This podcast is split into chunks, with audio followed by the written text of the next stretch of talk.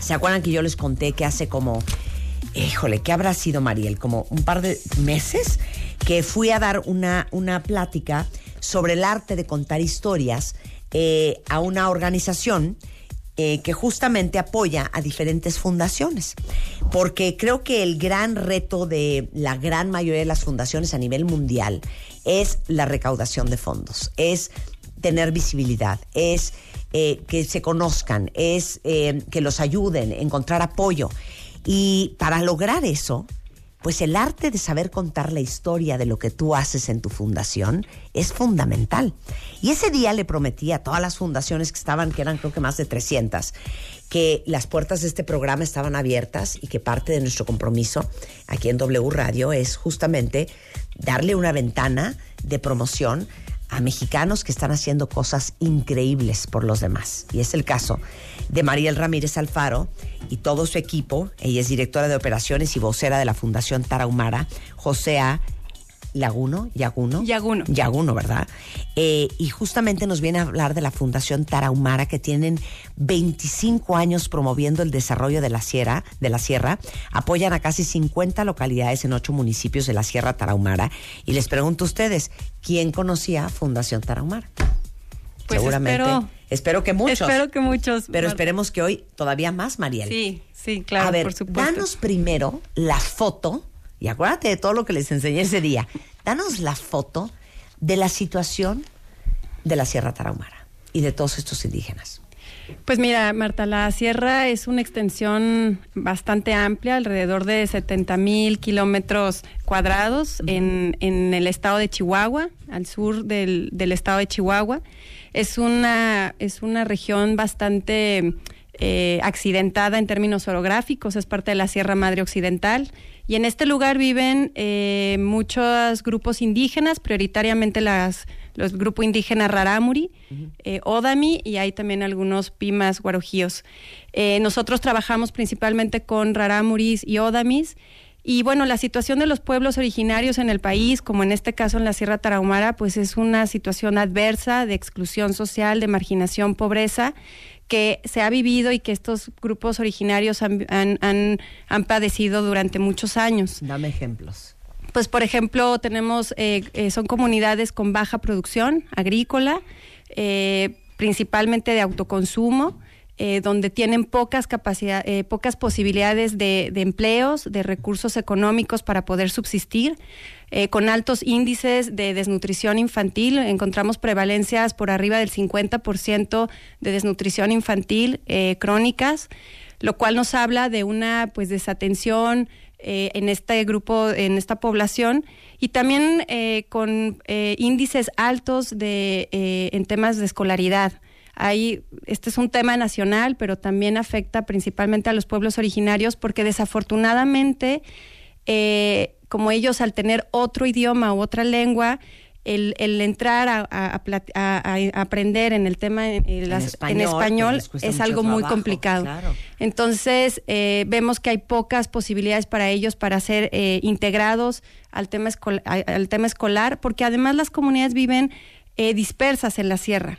Y Eh, muy apartadas. y muy De apartadas. la ciudad o del pueblo más cercano. De hecho, imagínate, la sierra tiene eh, eh, de, de diferencias de altura entre los 300 metros sobre el nivel del mar hasta los 2.800. Entonces, las poblaciones viven a lo largo de todas estas variaciones de altura, eh, totalmente aisladas, donde a veces tienen que caminar más de cuatro o cinco horas para llegar a centros urbanos en la sierra para poder acceder a centros de salud, a escuelas, albergues, internados, todo lo que ellos requieren. Entonces se vuelve muy complejo el tema de eh, llevar infraestructura, de trabajar y poder posibilitarles tener agua, distintos servicios básicos que en una ciudad son mucho más fáciles. Entonces eso complica nuestra manera también de trabajar en las comunidades porque de alguna manera tenemos que también respetar sus usos y costumbres. Es lo que te iba a decir, porque uno pensaría, bueno, entonces, ¿sabes qué podemos hacer? Vamos a mudarlos todos a la ciudad más cercana. Pero el respeto de la forma en que se han desarrollado estas tribus o estas este, comunidades de cientos de años atrás, el respeto a sus usos y costumbres y a sus tradiciones es algo que tampoco puedes violar.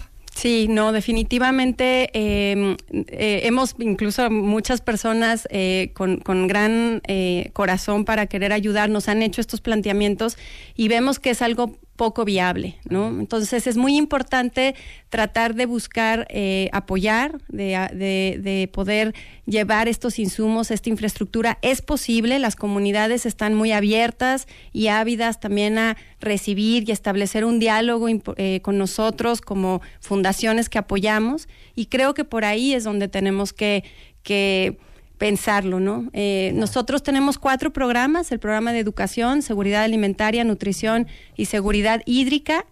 Y este estos programas todos son muy importantes porque eh, básicamente están tratando de atender los servicios básicos de los que hablamos hace rato pero principalmente ahorita estamos lanzando eh, nuestro programa de seguridad hídrica que es un programa en el que estamos tratando de impulsar eh, la construcción de represas de mampostería, eh, realizar obras de conservación para las comunidades que puedan tener este servicio básico. Imagínate. No hay agua. Hay localidades que hemos eh, sacado datos que hacen uso por persona al día de 12 litros de agua para sus necesidades básicas contra la ciudad donde per cápita por persona gastamos alrededor de 200 litros de agua.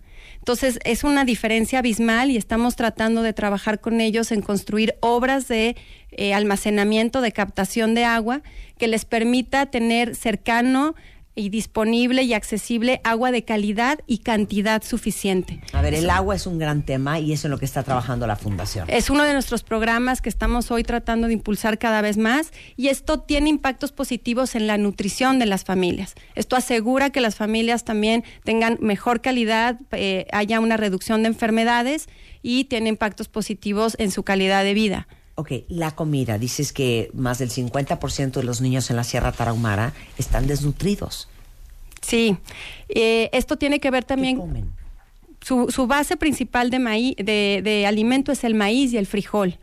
Entonces, también nosotros trabajamos en mejorar la productividad agrícola de estos dos eh, alimentos básicos tienen una connotación espiritual importantísima, un significado espiritual el maíz súper importante y por eso hablamos de los usos y costumbres. Es fundamental eh, dejar que las comunidades puedan seguir produciendo su propio maíz y eh, acceder a otros alimentos. Claro, es importante acceder a otros alimentos, pero la dieta principal es maíz y frijol. Todos los días lo consumen y más del 70% de su dieta está, eh, está basada en el maíz que producen, principalmente de autoconsumo. ¿Y qué están haciendo en cuestión de seguridad alimentaria? Ahí lo que estamos haciendo es la producción, eh, tratar de trabajar huertos familiares, parcelas de maíz de una manera orgánica, eso también estamos apostándole a, al, uso de insumos orgánicos eh, para la producción, eso es fundamental porque son suelos que originariamente no son aptos para el cultivo, son suelos con eh, una vocación forestal, entonces es importante que las familias estén haciendo prácticas agroecológicas para eh, aumentar su producción. Lo que transforma una comunidad, lo que transforma un país es la educación. Y estos jóvenes que hablan diferentes lenguas, eh, que muchas veces ni siquiera hablan español, ¿cuál es el futuro que tienen en cuestión educativa? Pues sí hay futuro. Nosotros hemos más de 25 años apoyado a estos jóvenes de distintas maneras. Hoy estamos apoyándolos a través de las escuelas, albergues. Los muchachos van a estudiar albergues, porque van a vivir albergues porque en sus localidades no existe, no hay secundarias, no hay preparatorias y mucho menos universidades. Y la verdad, Marta, es que hemos tenido eh, resultados eh, muy favorables. Eh, los chicos quieren ir a estudiar. Eh, solamente es darle las condiciones y los, y, las, y, las, y los medios para que ellos lo puedan hacer. les digo una cosa, te lo juro que te oigo, Mariel, y cada vez que tenemos una fundación distinta en el programa, porque si no es la Sierra Tarahumara, es Chiapas, si no es Chiapas, son eh, los niños eh, abusados, si no es la trata de blancas, si no es la desnutrición en el sureste del país y en otras comunidades, si no es eso, son niños con dermatitis atópica, si no es eso, es niños con discapacidad. Lo que es impresionante, cuentavientes, es que hay tanto por ayudar y tanto por hacer que nuevamente, y, no me voy a cansar de decirlo, hay que hacer una gran diferencia entre la palabra solidaridad y la palabra filantropía. y sentimos que porque somos solidarios, somos sumamente generosos y somos, estamos listos y dispuestos a apoyar a los demás, a veces hasta cuando no los conoces. Y la verdad es que nos falta mucha filantropía en México. Y el dar como yo siempre les digo, el, músculo de, la gratitud y el músculo de la generosidad es algo que se ejercita todos los días, eh, indistintamente de tu presupuesto y de tus propias este, complicaciones económicas, a medida de lo que cada uno de nosotros pueda, debería de ser una obligación y sentirnos sumamente comprometidos de manera regular a hacer algo por alguien más en este país, porque hay tanta gente que necesita nuestra ayuda. Sí, de hecho, Marta, pues nos gustaría mucho que se acercaran a la fundación. Eh, somos una institución, como decía, de 25 años de experiencia, muy profesional, que hemos, hemos capacitado, hemos cada vez más profesionalizado nuestro trajo y eh, principalmente nuestro programa de seguridad hídrica, porque nosotros decimos sin agua no hay vida, no hay nada. Y hay una página que los quiero invitar a que puedan, por favor, acercarse, eh, es do, donartarahumara.laboratorio.social. A través de esta página pueden entrar y donar para nuestro programa de seguridad hídrica. Eh, o cualquier otro que tengan interés, pero principalmente ahorita estamos impulsando mucho este programa. Tenemos venta de calendarios para este 2018 con temáticas de gastronomía de la sierra, del maíz, de todo, eh, de, la alimentación tradicional de los pueblos originarios. Y pueden entrar a nuestro Facebook y hacer clic en el botón de hacer donación para donar a través de PayPal. Eh, tenemos cuentas de Facebook, Twitter, Instagram. Entonces, por favor, les, les pedimos que se acerquen, Pueden llamarnos a los teléfonos aquí en Ciudad de México, 5549-9012 y 5549-9019. Nos va a encantar eh, escucharlos y que nos apoyen, que se acerquen a la Fundación Tarahumara y a esta región de la Tarahumara, que además son grandes corredores. Y bueno, los invito. Antes de terminar, ¿qué onda con los corredores? Pues mira, eso yo les digo que es algo eh, nato, eh, genético, yo puedo decir, de las, de las comunidades indígenas. Por esta geografía tan accidentada, ellos están acostumbrados a caminar muchísimo. Tú hoy por hoy puedes ver en Krill, que es un pueblo mágico que está en la sierra, puedes mirar a los Rarámuri de la Baja, caminar hasta la, hasta la parte alta de la sierra y lo hacen caminando. Es una, son caminatas de... Son caminatas de ocho horas, diez horas. Entonces, estos ejemplos como Lorena Ramírez, como todos estos corredores, pues la verdad es que es un ejemplo de la resistencia del Rarámuri y por eso la base de la comida el maíz. Comen pinole llevan su bolsita de pinole caminando en la sierra y cada vez que están cerca de un aguaje, de un manantial, le dan de comer al manantial, le agradecen al manantial por, por el agua que le provee durante su camino y se hacen su pinole, lo baten con agua, lo toman y siguen caminando. Entonces, eso es una cuestión tradicional que, que de verdad nos deberíamos de sentir muy orgullosos como mexicanos de tener. Hubo un artículo esta, en la revista Time impresionante sobre los rarámuris y y también muy triste sobre cómo eh, muchos, muchos del crimen organizado, muchos cárteles, eh, pues obviamente imagínense ustedes vivir en esas condiciones y tener la oportunidad de ganar dinero. Entonces muchos cárteles los agarran este, justamente para transportar drogas por la capacidad que tienen para caminar y para correr largas distancias, ¿no? Sí, desafortunadamente eh, el tema de la violencia en la sierra es un tema que, que persiste, que está ahí y otra vez son las comunidades indígenas quienes más lo padecen y es por eso que a través también de todos estos programas damos alternativas. Son alternativas, yo siempre lo hemos platicado en, internamente en la fundación, de poder proveer alternativas a los jóvenes, a las familias, de que hay otras maneras de poder eh, vivir, de poder estar, de poder permanecer en sus territorios y que la violencia del crimen organizado no sea una opción para muchos, que hoy está haciendo a falta de tantos servicios que, pues, que no tienen. Bueno, toda la información entren a donar tarahumara.laboratorio.social. Eh, la página es, eh, la estábamos viendo ahorita, es tarahumara.net. www.tarahumara.net www.tarahumara.net. Ahí estoy viendo un banner que dice cómo apoyar. Del lado derecho arriba, dona ahora. Y bueno, cuenta bien, es que increíble que parte de su de su agradecimiento de regreso a México y todo lo que nos ha dado a tantos sea a través de ayudar y apoyar a otros. Eh, están en redes sociales, en eh, F Tarahumara, en F Tarahumara en Twitter, igualmente en YouTube, Fundación Tarahumara, para que vean qué increíble todo lo que hacen. Mariel, muchísimas gracias. Gracias, gracias por estar aquí. 11.56 de la mañana, cuentavientes, regresando del corte, vamos a tener Battle of the Barbers. Tenemos a dos cuentavientes super barbones, dos super barberos y van a todos a aprender porque vamos a hacer live stream y Facebook Live el arte de dejarse una barba cool y cómo se corta una barba cool.